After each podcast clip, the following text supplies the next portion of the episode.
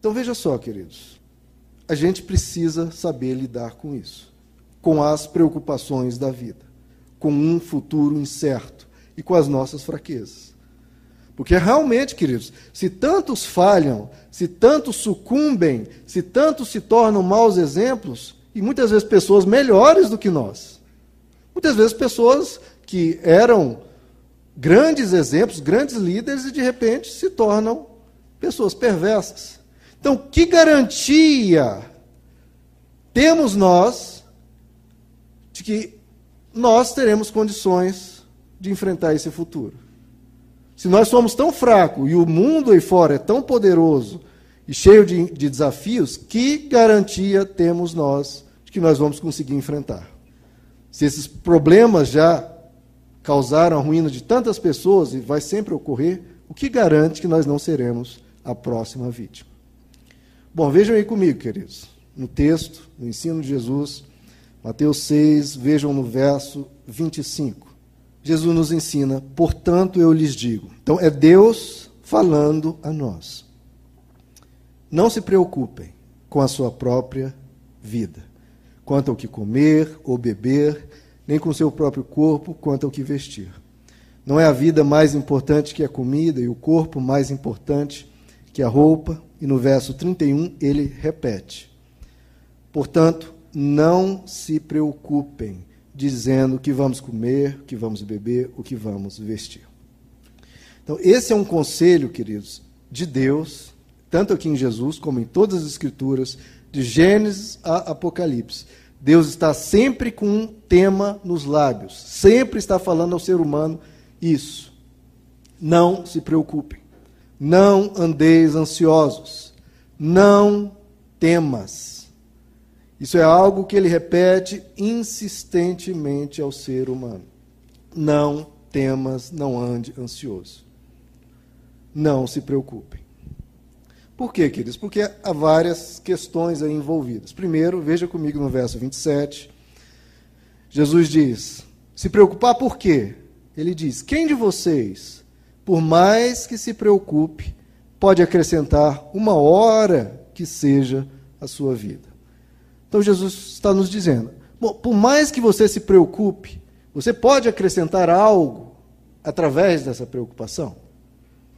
Essa preocupação, essa ansiedade vai colaborar para a solução do problema ou para diminuir né, o surgimento de um eventual problema, essa preocupação adianta de algo, essa ansiedade vai te ajudar ou vai te prejudicar?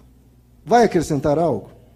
A ansiedade que geralmente lida com problemas futuros e fictícios, né, supostos problemas que podem vir a acontecer.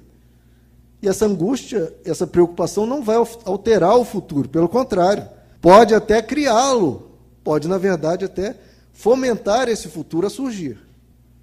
Por quê? Porque essa preocupação, essa ansiedade, quando os seus sentimentos e as suas emoções ficam tão pesadas e preocupadas, isso, na verdade, pode gerar um, um futuro ruim. Por quê? Quando as suas emoções ficam tão carregadas assim, isso te desmobiliza. Isso te transtorna, isso te trava. Isso te tira a coragem para enfrentar o futuro.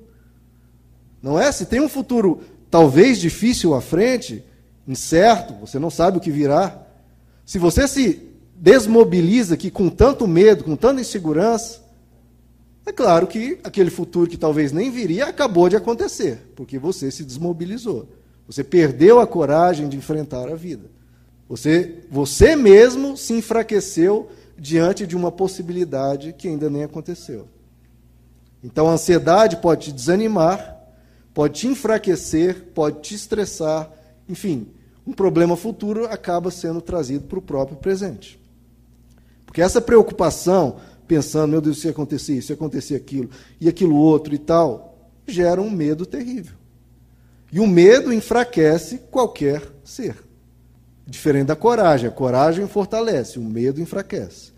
E mais, essa preocupação demasiada, ela nos envenena, né, queridos? Prejudica a vida que eu digo que quero preservar. Não é a preocupação, você está procurando preservar a sua vida. Só que ela vem com tal intensidade que acaba envenenando a sua vida já desde agora.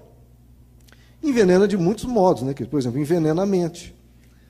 Porque uma mente muito preocupada, muito ansiosa, ela se fixa só naquele tema. Ela se fixa num único ponto. Gera um vício de pensamento, fica um pensamento cíclico, um pensamento fixado, temático. Isso mata a sua capacidade de resolução de problemas. Você não consegue pensar alternativas. Você não consegue buscar uma solução porque você está tão preocupado com o problema que você não tem capacidade, você não tem a liberdade na mente para pensar em soluções. Tamanha preocupação. Então a ansiedade te atrapalha, quase te impede a encontrar uma solução, porque está tão focado na possível consequência do problema que você não tem essa liberdade na mente para buscar alternativas, buscar solução. Como eu disse, a ansiedade desmobiliza.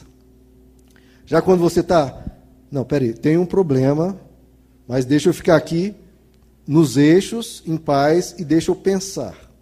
A paz é criativa.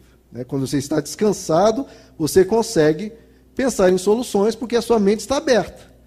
Quando você está muito preocupado, você está fixado num ponto. Agora, quando você está, opa, calma, vamos com calma. Aí você tem uma mente aberta e consegue buscar soluções. Todos já tiveram essa experiência, né?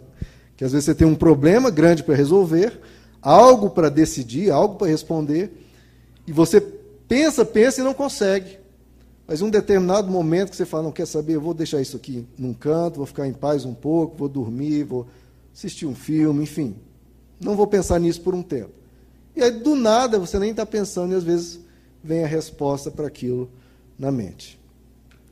Então, em vez, veja só o que a ansiedade faz, em vez da gente se concentrar em resolver o problema, a gente fica cogitando o que pode surgir de consequências daquele problema. E aí não resolve aquilo.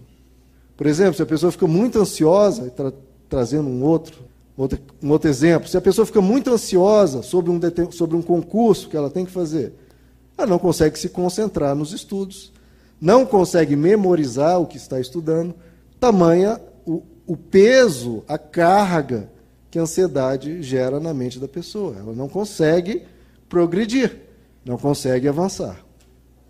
Então a ansiedade, além disso, ela é desgastante. Veja só aí no verso 32.